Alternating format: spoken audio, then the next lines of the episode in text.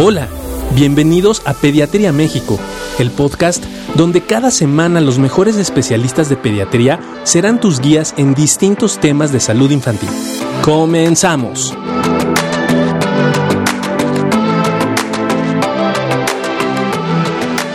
Fíjense que es bien interesante porque cuando se ha tratado de, relacionar, por ejemplo, con alergias, ¿no? Se ha tratado de relacionar con trastornos del sueño, se ha tratado de relacionar con problemas intestinales del gluten, de, si tomas más este, enchiladas suizas que mexicanas. bueno, hay unas variables, pero en realidad no hay ningún estudio que haya logrado confirmar una correlación específica entre algunas de estas variables ambientales y la presencia de la severidad de trastorno sensorial, ni si se presenta más, por ejemplo, había un estudio que trataba de correlacionar si los, si los niños que toman más seno materno, por ejemplo, al estar más en contacto con la estimulación oromandibular de la mama, tenían menos problemas sensoriales, por ejemplo, a nivel de, la cavidad oromandibular, y realmente no se ha encontrado que haya una correlación específica. Entonces, yo creo que hay una combinación entre genética y, ambiental muy importante. Eh, qué interesante, este, y sobre todo esta parte eh, que nos eh, comentas sobre la parte de la parte motora. Yo como fisioterapeuta, pues es como, es como mi, parte que, más me emociona. y la parte sensorial, como hay un momento en que estas dos áreas este, pareciera que van juntas y, bueno, yo a esta parte eh, le aumentaría eh, este proceso de aprendizaje en un tercer, o sea, ya en un siguiente momento, porque sabemos que finalmente este, eh, para aprender necesitamos estar motivados, tiene que haber un confort sensorial que nos permita estar dispuestos a aprender. Y bueno, pues esta parte de movimiento, cómo, este, cómo a, partir de, un confort sensorial, a partir del movimiento, nuestro cerebro está como listo para aprender. Eh, si bien dices tú que esta situación eh, de, variabilidad complica el diagnóstico, efectivamente nosotros estamos este, hablando de muchísimos signos blandos, que, que, de pronto estos signos blandos nos permiten que hacen que, se filtre la información y que no nos quede claro si realmente es, es, algo real, es algo este, que de pronto está o no está. Y bueno, pues eso eh, pues, hace mucho más complejo el diagnóstico, indudablemente. Eh, por ejemplo, si yo te pregunto, Jime, eh, ¿tú consideras que un niño tiene hipersensibilidad auditiva si le molestan cuántos números de ruidos? ¿Con qué frecuencia? A qué intensidad. O sea, si un niño nada más es hipersensible a la licuadora y no a ningún otro ruido, ya es hipersensible auditivo, y si esto lo presenta nada más dos veces por semana, ¿tiene el síntoma o no?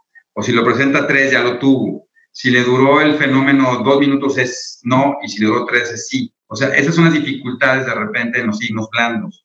Para los más biologistas como yo, que aquí nos vamos enfrentar interesantemente contra la mayoría que no son tan probiologistas, ¿no? Ahí está la, la, la, la ¿no? Que va a echar bronca al rato con todo lo del tema sensorial. No, pero para los probiologistas, el fenómeno de desarrollo en los primeros años de vida está estructurado y genéticamente determinado. O sea, tú deberías de poder desarrollarte e ir generando estos fenómenos sin que necesariamente tuvieras que estimular o provocar el fenómeno. Entonces, te digo, esas dos variables yo creo que todos nos enfrentamos y a veces es cuando entramos en discusión, porque las madres en la escuela, de aquí está Lupita, ¿no? De repente dicen, no, es que tiene un problema sensorial, entonces este, se mueve mucho en la silla porque, porque no le está tolerando y lo que está buscando es como mayor, o se acuesta mucho en el piso, eso es, un, es una que les encanta, ¿no? Es que se acuesta mucho en el suelo y se mueve mucho en el suelo y es porque está buscando una mayor estimulación sensorial de sus, de sus receptores de Crave, por ejemplo, ¿no? Este, y entonces dices tú, bueno, y a lo mejor yo le diría a Karen, pues es un niño que tiene un, ¿por qué no puede ser un niño con ansiedad que está frotándose? O por qué no a lo mejor tiene una psicosis infantil temprana y piensa que eso más bien es como moverse en la cama o estar nadando. Esas son las dificultades que a veces nos enfrentamos. Así es. No, no, no, no. porque ¿a poco no en el colegio? Bueno, sí, también ustedes ven todos esos contextos tan diferentes, ¿no? ¿Cómo, ¿Cómo, miden ustedes en un colegio? ¿Cómo puedes medir en un colegio que el niño tiene problemas sensoriales? ¿A partir de cuándo tú dices, este niño sí lo puede tener o no lo puede tener? ¿O, qué niño sí debería empezar una intervención o no? Así es. Es muy difícil hacer esa diferenciación entre qué situación es realmente un problema sensorial y qué cosa es nada más una conducta. Ajá. O algún otro tipo de, trastorno como de ansiedad, por ejemplo. Es muy difícil saber. Y dentro de la escuela es un lugar donde los, las personas que trabajamos ahí, pues no somos el neurólogo, ¿no? Entonces, entonces enfrentamos... un resto, ¿eh? pues imagínate, imagínate en la escuela, ¿no? Entonces, es bien difícil hacer esta diferenciación. Entonces, una este, estrategia que, nos ha funcionado a lo largo de muchos años es partir de lo menor a, la, a lo mayor y de la respuesta más sencilla a la más compleja, ¿no? Entonces, por ejemplo, el niño que se acuesta en el piso,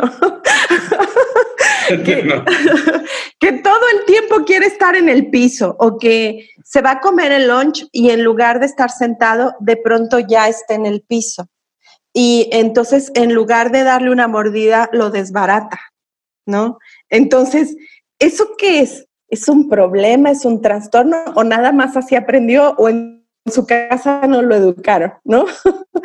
Entonces, la, respuesta más sencilla es la que nos va dando la pauta de cómo ir subiendo en la pregunta que nos hacemos y en la respuesta que nos hacemos.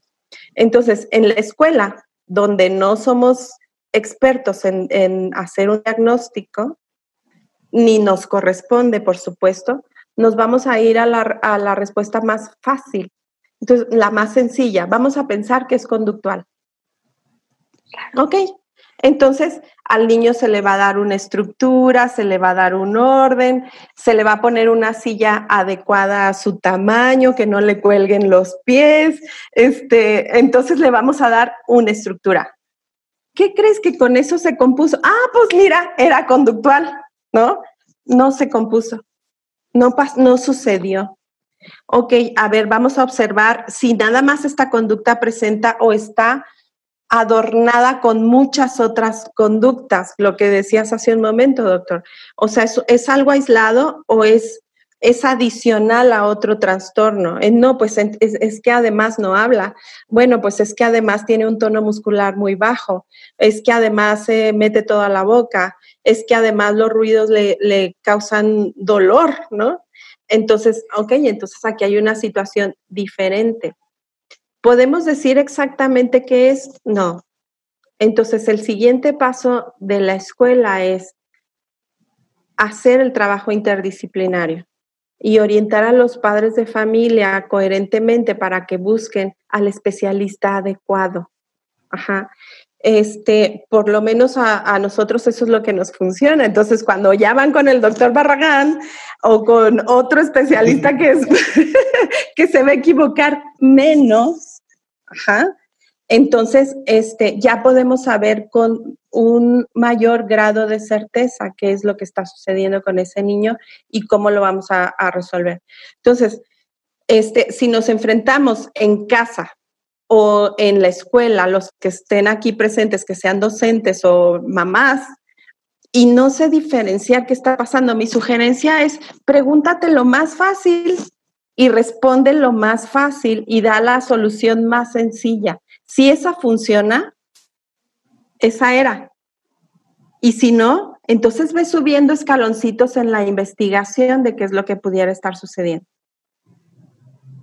Fíjate que nosotros desde el punto de vista neurológico tenemos una desventaja y es el hecho de que a veces los vemos 20 o 30 minutos nada más. Entonces, la verdad es que las percepciones de los, de los maestros y de los padres son súper importantes para entenderlo. Y nosotros, al no haber un estudio biológico específico que me permite establecer esto, lo que ha marcado la, la, la, mayoría de las asociaciones internacionales es si este síntoma produce disfunción o no en el comportamiento y en el avance del niño.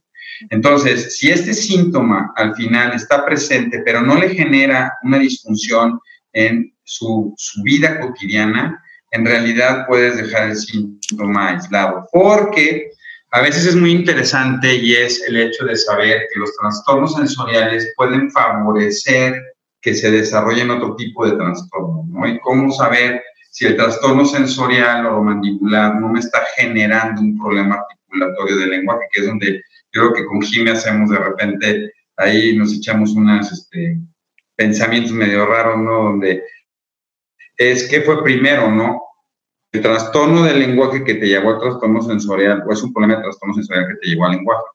Por eso normalmente lo que tratamos de hacer es una cronometría de, la de las manifestaciones, ver qué empezó primero, con qué se fue acertando. Dos, es que es muy interesante porque las manifestaciones sensoriales en la mayoría de los niños no tienen automodulación y autorregulación cognitiva. Y eso es de lo que a veces genera mucho trabajo poderlo trabajar, porque los papás quisieran que entendieran los niños pues sí, ya, nomás tápate los oídos y ya, ¿no? Y, es cómo debes de entender que él no puede regular ni racionalizar este fenómeno y cómo esta situación sí te puede llevando a tener comportamientos diferentes. Y muchos papás que han heredado esto a sus hijos te dicen, la verdad, doctor, es que me di cuenta que el tono de voz de mi suegra, que siempre pasa así, me molesta mucho, ¿no? Y entonces, cuando estoy con ella, me pone de muy mal genio, pero ya me di cuenta que no es mi suegra, es el tono de voz que tiene. O sea que es interesante entender que a lo mejor desde el punto de vista biológico, si hay una serie de variables que te van llevando, y a lo mejor aquí con Cari, si, conducta, si esto te va llevando a tener una serie de comportamientos que después acaban repercutiendo en otras áreas, ¿no, Jimmy? Sí, bueno, yo aquí quisiera este, eh, eh, hacer mi comentario con respecto a esta parte eh, en la que hablas como, como científico. Y entiendo tu parte, entiendo tu postura, porque ahora yo estudio un doctorado y entiendo que en el área médica, pues no, no existe, si no hay evidencia científica, no vale. de alguna manera no vale.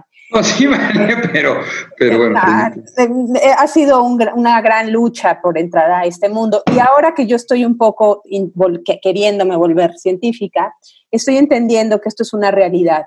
Y por mucho que hoy en día yo tenga una, eh, una certificación en integración sensorial, en neurodesarrollo, yo creo que nuestra visión tiene que ir mucho más allá y, y tenemos que ser mucho menos, em, casarnos, no casarnos con algo nada más, sino como ver el todo.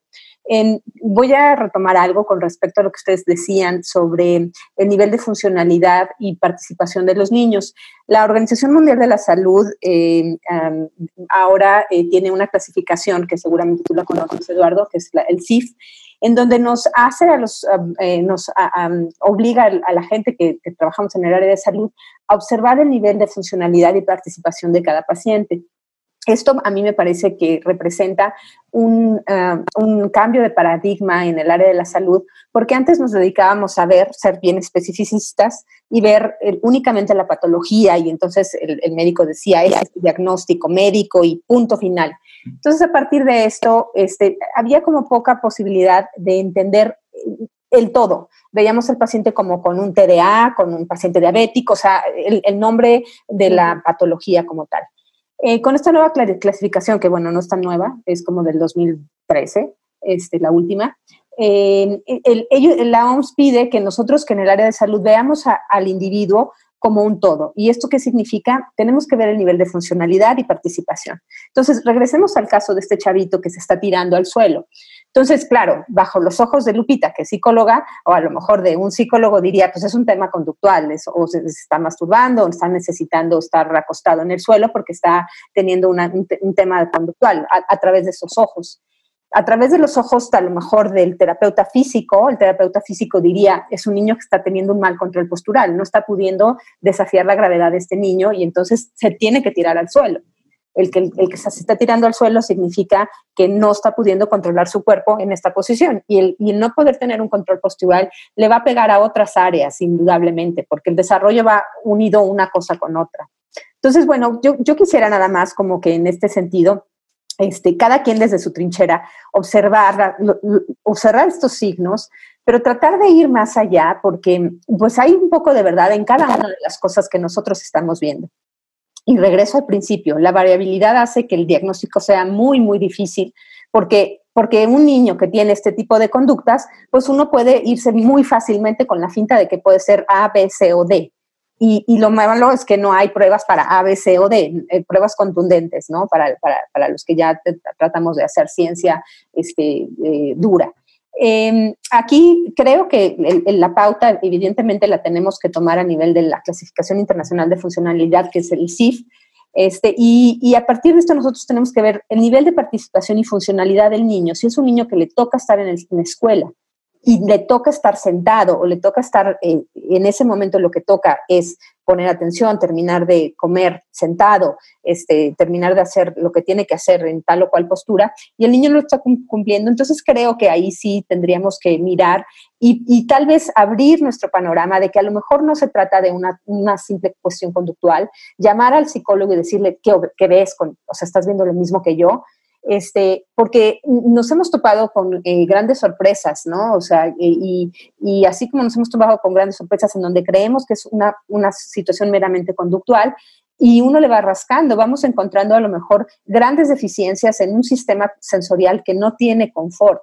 Entonces tenemos un niño que está molesto en muchos sentidos y cuando un niño está molesto en muchos sentidos, no tiene una motivación para aprender. O sea, yo, yo, yo quiero que terminemos de entender que el desarrollo de un, de un chiquito tiene que, tiene que ver con estos tres factores, con la motivación, con el movimiento y con la cognición.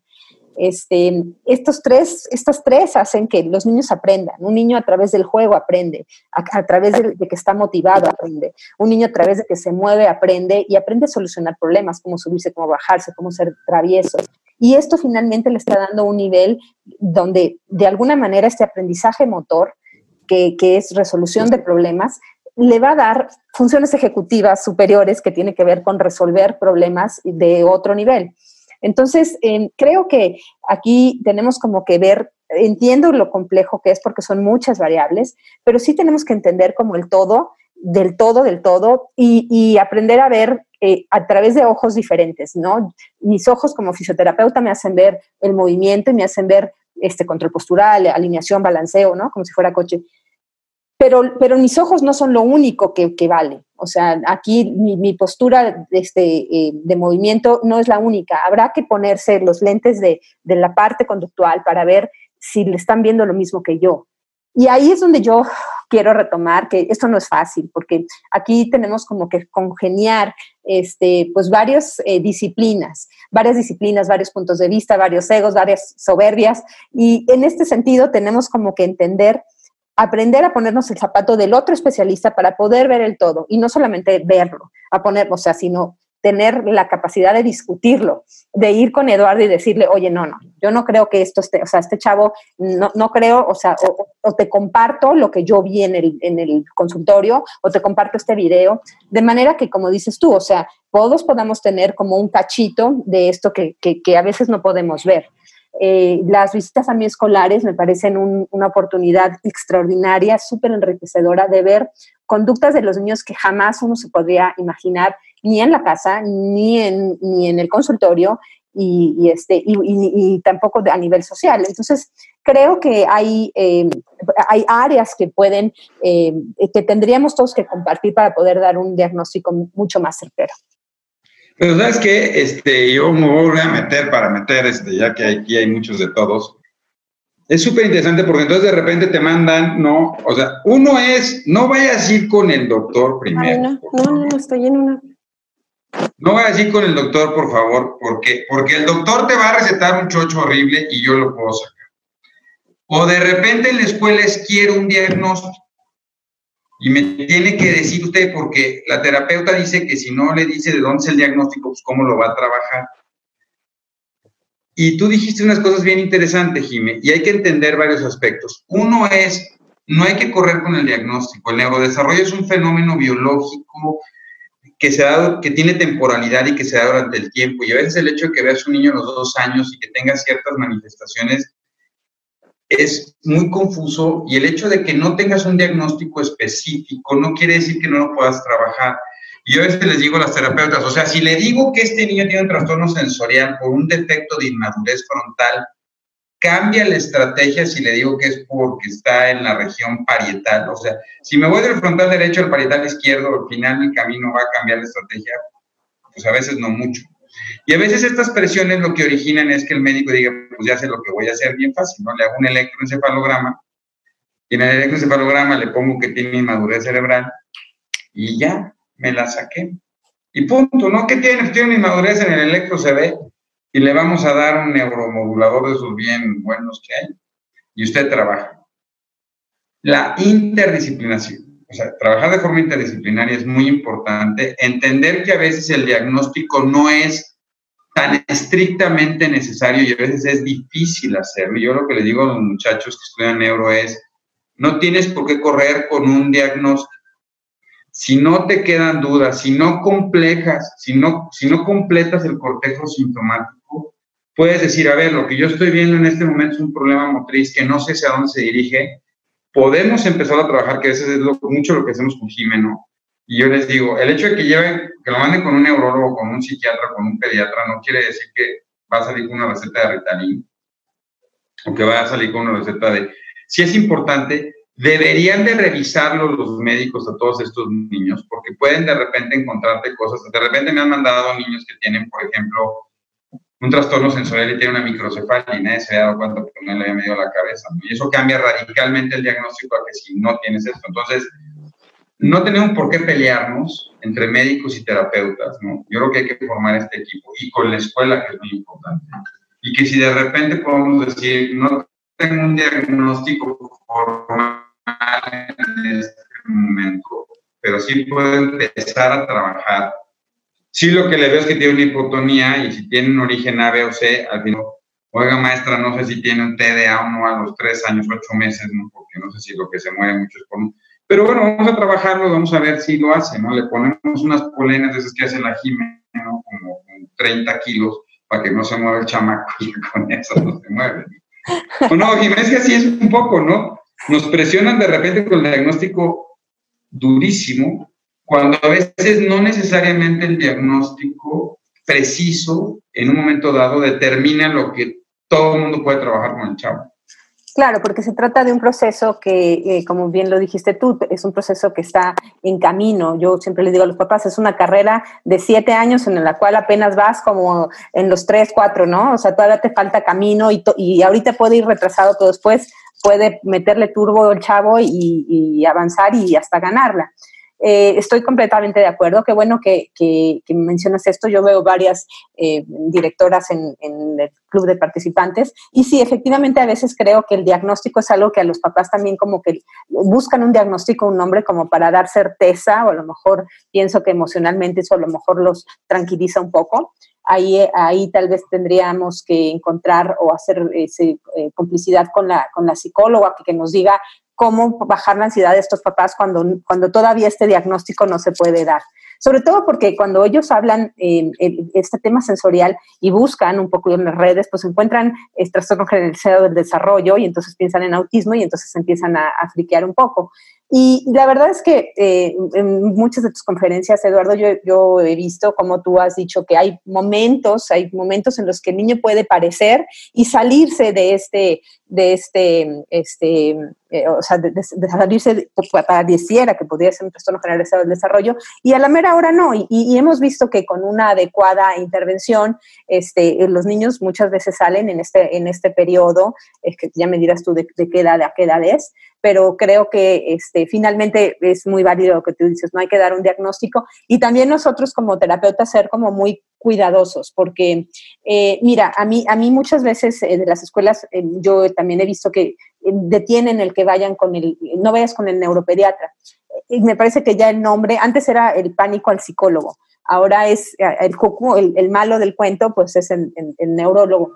yo, yo todo lo contrario, yo siempre les digo a mis papás, hay tiempos, hay tiempos que son muy valiosos y, la verdad es que aquí eh, tenemos que entender que somos un equipo, e indudablemente. Me parece que sí hay una autoridad médica. Cuando se trata de pediatría, yo sí este, creo que hay una autoridad médica.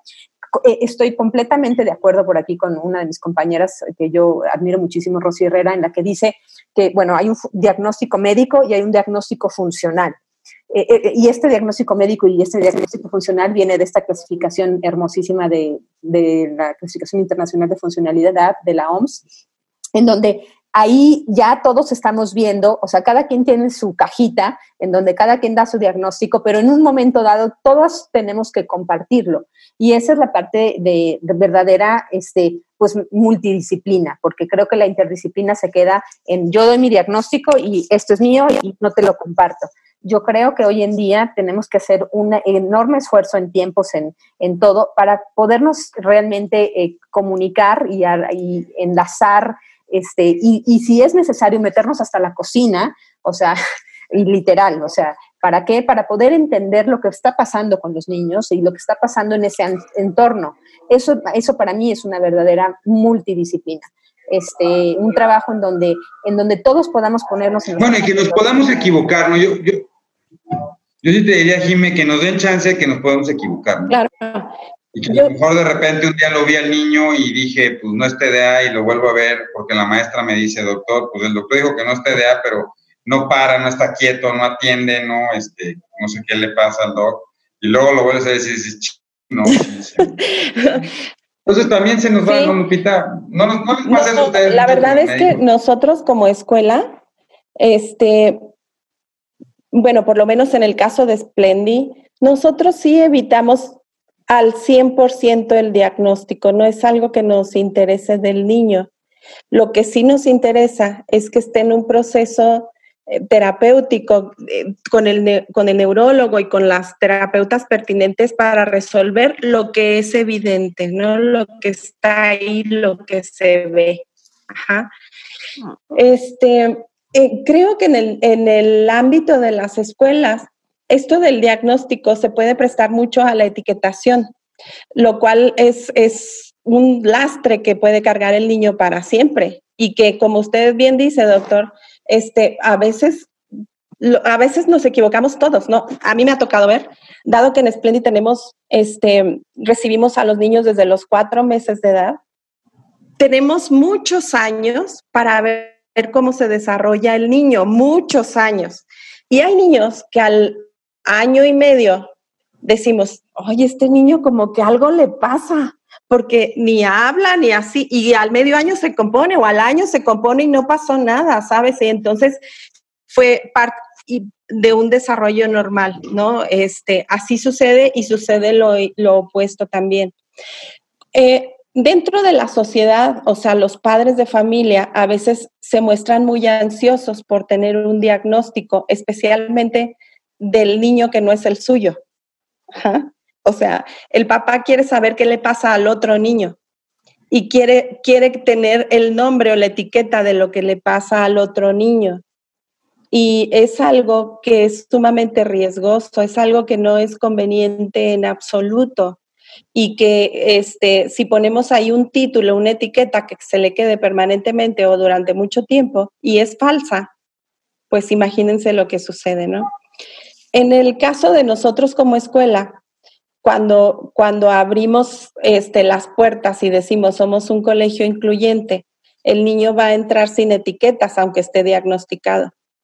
Y el diagnóstico solamente nos sirve para enterarnos de qué está sucediendo, pero no sirve eh, ni es un parámetro de lo que vamos a trabajar con él. O sea, vamos a trabajar con él de acuerdo a las necesidades que el niño presente y tenga no, no de acuerdo al diagnóstico que nos hayan dado. Y ha sido muy útil trabajarlo así. Y, por ejemplo, cuando este, el otro niño pregunta, ¿qué le pasa a Juanito? ¿Por qué no habla? ¿O qué le pasa a Juanito? ¿Por qué se mueve tanto? ¿Qué le pasa a Juanito? ¿Por qué nada más quiere estar en el piso? Nuestra respuesta como escuela siempre ha sido, es porque está en proceso. Esa es nuestra respuesta. Juanito está en proceso. Nunca nos han preguntado en proceso de qué. Nunca nos han preguntado. Si nos lo preguntaran, pues diríamos en proceso de desarrollarse, en proceso de ser su mejor versión, no en proceso de parecerse a los demás, no en proceso de componerse o no en proceso de mejorarse, no, en proceso de ser él en, una versión mejor, ¿no? este, así, nada más. Entonces, cuando el niño desde muy temprana edad, desde los dos años o tres años, escucha que el otro compañero está en proceso, todo se vuelve muy natural. Todo se vuelve absolutamente natural. Y entonces el niño no sabe que va con el doctor Barragán y que va con Jimena Suárez y que tiene además una terapia de lenguaje y que tiene muchas otras cosas. Entonces pasa un año y el niño ya habla y ya se siente en la silla y entonces ya, entonces los demás niños dicen, este, Miss, Juanito ya no está en proceso. Y entonces decimos, efectivamente, Juanito ya no está en proceso, ¿sabes? Y eh, así es tal cual. O sea, y en, en, la experiencia que nosotros tenemos dentro del aula y dentro del salón de clases, este, honestamente, el diagnóstico es un tema informativo. O sea, nos sirve, sí nos da un contexto, nos da un parámetro, nos, nos, nos da información pero lo que no nos da es exactamente qué es lo que tengo que hacer con el niño en base a ese diagnóstico. Sino lo que voy a hacer con el niño va a tener que ver con lo que veo de él, porque voy a tener cuatro niños diagnosticados con TDA y los cuatro niños van a ser absolutamente diferentes entre sí. Entonces, sí, aquí más bien yo nomás quisiera tocar rapidísimo el tema de, para nosotros el diagnóstico es muy importante por el pronóstico. Claro. Y es muy diferente decir, si Jimé me habla y de repente me dice, oye, este chavito con trastorno sensorial motriz no en seis meses, no es lo mismo decirle, ah, es que ese niño tiene una lesión al nacimiento y te va a costar mucho más trabajo, tiene una malformación cortical que a lo mejor no la va a resolver, o no tiene nada y debería de mejorar. Entonces, a veces el hecho de poder tener un diagnóstico temprano, por lo menos sí me sirve para saber digo, sin, sin ser así perfecto, ¿no? Sí me ayuda a decir qué tan rápido no lo que voy a ver en los cambios debo de esperarlo. Si las escuelas empiezan a desesperar un poco porque no veo grandes avances o no logro ver una modificación, sí es muy diferente tener un chavito TDA porque tiene una epilepsia de ausencias al que tiene por Exacto, exacto. Esos parámetros son importantes por eso. Claro, así es. Y en este sentido, bueno, tú, eh, Lupita, tú tocas un tema muy importante que tiene que ver con esta psicoeducación a, la familia, a, los compañeros, a los papás, porque me, imagino que también viene muy fuerte el tema de presión, ¿no? Cuando tenemos un chiquito que, se está eh, portando mal y se está sonando a todos los del grupo, entonces eh, seguro tienes a muchos papás encima. Pero creo que esto tiene que ver con una psicoeducación que tenemos que dar como, como sociedad, como área médica, como, como escuela para explicar que estamos en proceso. Y en este proceso, bueno, pues este, tenemos que ser tolerantes, ¿no? Creo que la gran enseñanza, como siempre, es ser tolerantes y aprender a hacer esta inclusión educativa.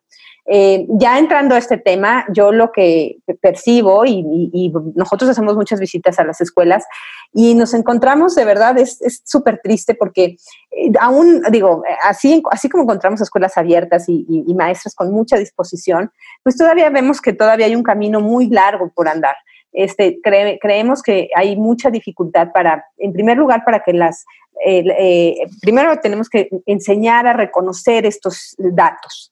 Eh, enseñar a, que, no etiqueten a los niños equivocadamente, porque, porque igual sí puede ser un problema conductual, pero no es el, problema conductual eh, lo que originó todo. O sea, si es un niño que está teniendo serios problemas sensoriales, muy probablemente después de, mucho tiempo, de todo un día de, lleno de frustración, donde todo me molesta, donde me molesta el ruido, me molesta el olor, este, no tengo buen control postural, pues claro que al final yo me convierto en un monstruo, pero finalmente eh, esto es como una, una consecuencia y hay que aprender a verlo como tal. Este, y en este sentido, eh, tenemos que dar mucha, eh, tenemos que enseñar a las mises a, ver también a través de este lente. ¿no? Para poder entender que, que, a lo mejor no es lo que ellos están pensando. Eso por un lado. Y, por otro, tenemos que también, las escuelas necesitan aprender a hacer adecuaciones, eh, adecuaciones curriculares con estos chavos. O sea, realmente me parece que el reto que la escuela tiene es un reto eh, grande, porque mm, eh, si, es una escuela tradicional, pues seguramente va a tener que hacer ajustes en, lo que se le está pidiendo a este chavo.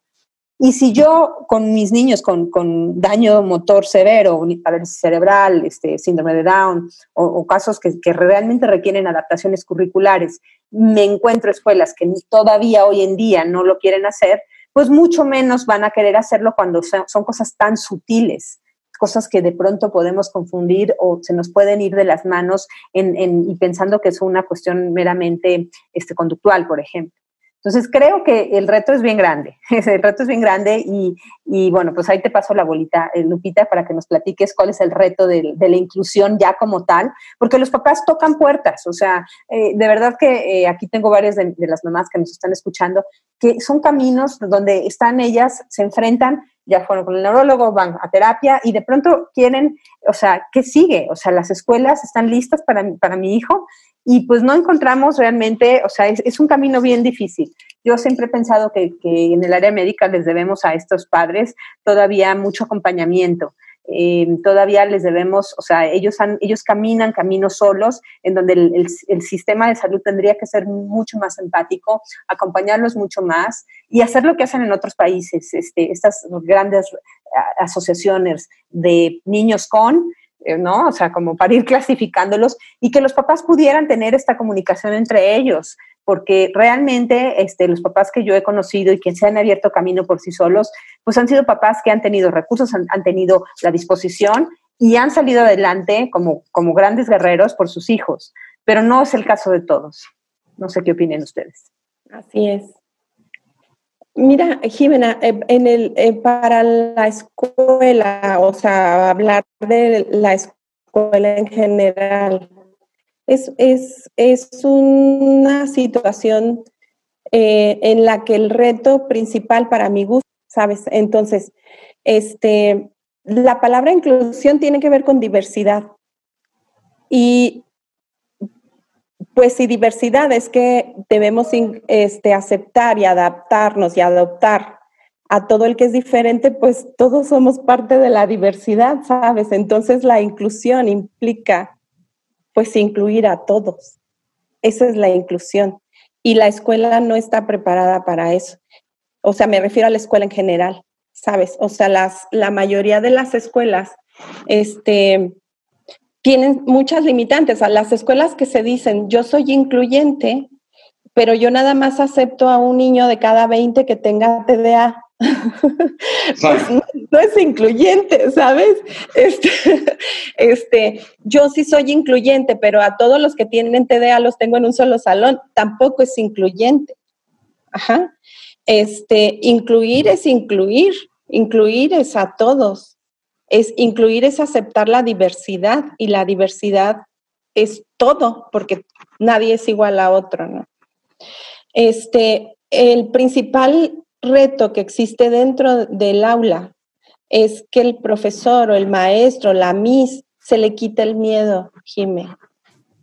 O sea, que se le quite el miedo de tener a un niño con espectro autista o un niño con, un tema sensorial o un niño con, con un trastorno del lenguaje grave. Que se le quite el miedo, ¿sabes? O sea, que acepte que es, que él, es una persona que lo necesita en, en la plenitud de la aceptación, en la plenitud del amor y en la plenitud del conocimiento. Yo alcanzo a verlo de esa manera. O sea, el primer reto es que la escuela entienda que inclusión significa todos. Así, nada más. Y que si todos somos diferentes, en todos somos partes de una diversidad, todos. Fíjate que eso es bien interesante porque un, pariente mío, ¿no? Que estimo mucho, llegó a una escuela y le dijimos, aquí somos bien incluyentes, y él dijo, no tengo problema con la inclusión, hasta que llegó, llegaron los papás de un niño del mismo sexo, ¿no?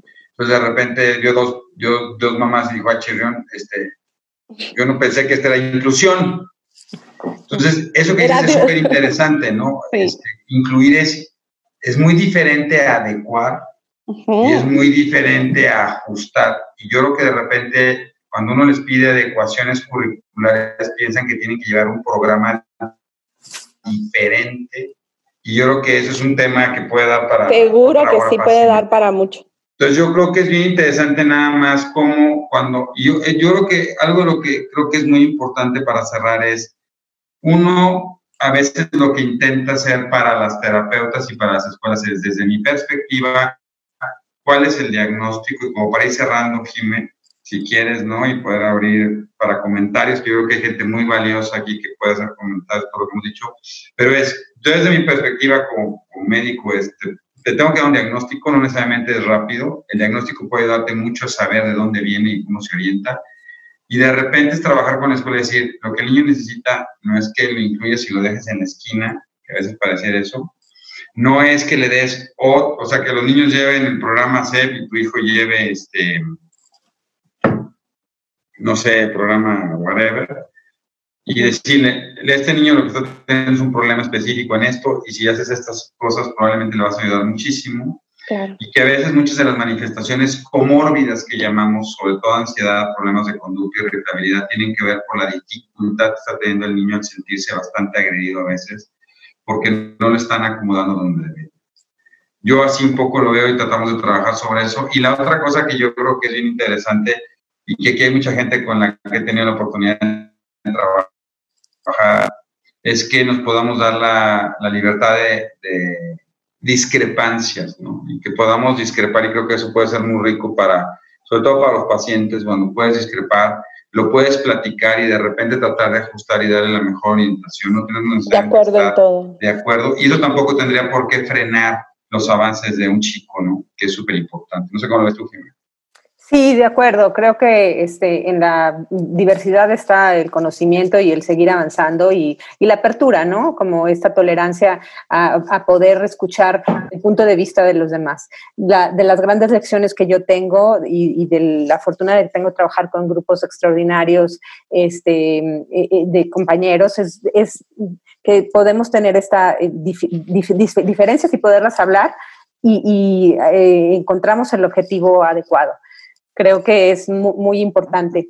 Hay varios temas que, bueno, ya no podemos tocar, pero bueno, yo, yo, quisiera que se los llevaran este, en este momento antes de empezar con las preguntas, pero sí sería muy interesante ver este, qué va a pasar con esta nueva realidad, cuando con estos chicos que ya de por sí traen estos temas sensoriales, qué va a pasar cuando lleguemos a esta nueva realidad a la escuela, con caretas, con eh, la maestra Ligio Olmedo me decía, tú te imaginas lo que va a ser para un chavo con un tema sensorial llegar a esta nueva realidad con, con guantes, con, con este, todos estos aditamentos que seguramente vamos a tener que usar después de esta contingencia. Creo que los retos siguen siendo, siguen avanzando y pues ahora sí que necesitamos este, pues ponernos en el lugar de todos para poder entender, ¿no? Pues sí va a ser un reto muy, muy interesante, Jimé. De hecho, lo está haciendo desde ahorita, o sea, con las clases en línea, o sea, estar así en una computadora para un niño con un tema sensorial, este, pueden pasar dos cosas. Una, o de alguna manera inexplicable logra como engancharse, sabes, conectarse y ya le gustó y le encontró la forma, o resulta verdaderamente un terror, sabes. Entonces, este, pues imagínate después, ¿no? La careta, el, cubrebocas, los guantes, este, no te acerques, no abraces, no nada de eso, va a ser algo muy complicado. Este, yo creo que por lo pronto el regreso a clases será así en línea y así en línea será durante muchos meses y no sabemos realmente cuánto. Digo, eso creo yo, por lo que vemos, ¿no? Pero supongo que así va a ser. Okay, ¿Con qué cierras? Hicimos una, hicimos una encuesta en casi mil papás. El 80% no está de acuerdo con las clases en línea. La mayoría piensa que hay una sobrecarga para ellos y, este, y no están nada contentos. Y muchos chavitos les está costando, o sea, los que no tenían muchos problemas están costando mucho trabajo, los que tenían problemas ejecutorios y motrices están felices, ¿no? Como que están bien tranquilos. Pero entonces sí es un gran reto y, yo creo, ¿no? Y hemos tratado de tener algunas pláticas con la Secretaría de Educación Pública, es a mí lo que digo, y no sé, aquí hay un montón de gente que muy, muy, muy importante a mí lo que me da miedo es van a estar más de seis meses sin ir a un aula, sin estar en un salón de clases, algunos con rezagos importantes y ¿qué va a pasar en septiembre cuando de repente digan, vamos todos a la escuela? Claro. Esto las escuelas va a ser un súper reto, ¿eh? Súper reto. Va a ser un reto muy, muy grande y pues ya, ya lo sabremos cuando, cuando estemos ahí, ¿no? Porque la vida da sorpresas, a veces eh, no es tanto como uno se lo imagina y a veces es peor, ¿no? Entonces, este, no sabemos qué va a pasar. Realmente, eh, yo quiero decir que nosotros sí nos encontramos con varias sorpresas en este periodo como de tres meses que hemos trabajado en línea, porque para muchos niños es muy tormentoso, realmente es muy tortuoso. Y para otros niños que efectivamente tienen temas sensoriales o de otro tipo, les resultó como enganchador, ¿sabes? Este, no, no sé explicar por qué, no sé explicar cómo, de dónde o, cuál fue la razón, pero sí veo que tiene un efecto diferencial, ¿no? A unos sí, a otros no. Y sí, sí ha sido un periodo muy pesado.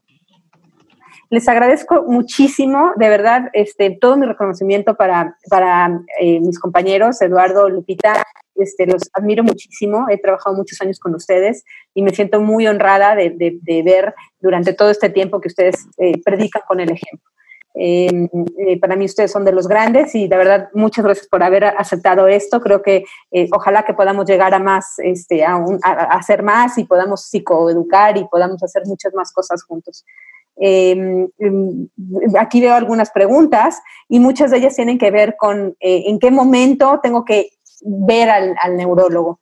Em, yo, yo vuelvo a lo mismo, el nivel de funcionamiento y, y, participación del niño. Para mí, desde mi punto de vista, la autoridad médica es el, neurólogo pediatra. Yo, yo sí quisiera trabajar de la mano con el neurólogo pediatra para, para poder este, entender, no, hay que tenerles miedo, ¿ya vieron? No come, no come niños, es divertidísimo. este, em, y, creo que este, en la medida que vayamos rompiendo todos estos paradigmas de que, ay, me va a mandar medicamento, o sea, ¿qué les digo? Yo soy un TDA, el más funcional que conocen, mis compañeros este, neurólogos y los amigos dicen que es la más funcional, y mírenme, aquí estoy, este, el, medicamento funciona, sobre todo cuando hay mucho que estudiar. Este, creo que mm, tenemos que romper paradigmas y, seguir adelante. Esto es un reto para todos. Muchísimas gracias, Jimmy. Ha sido un honor estar aquí y bueno, estar con muchos de los que conozco, ¿no? Este, gracias, Lupita. Este, muchísimas gracias. Que tengan una linda noche. Esto fue otro episodio de Pediatría México. Y recuerda, los países caminan con los pies de sus niños. Si este episodio crees que le puede ayudar o servir a alguien, por favor compárteselo. Le podrías estar ayudando mucho más de lo que te imaginas. Síguenos en nuestras redes sociales. En Facebook e Instagram nos puedes encontrar como AMHIMCDMX. AM de Asociación de Médicos, HIM de Hospital Infantil de México y CDMX de Ciudad de México. Nuestra página web es amhim.com.mx. Para cualquier duda o comentario, escríbenos al correo electrónico pediatriamexicopodcast.gmail.com. Gracias por acompañarnos. Hasta la próxima.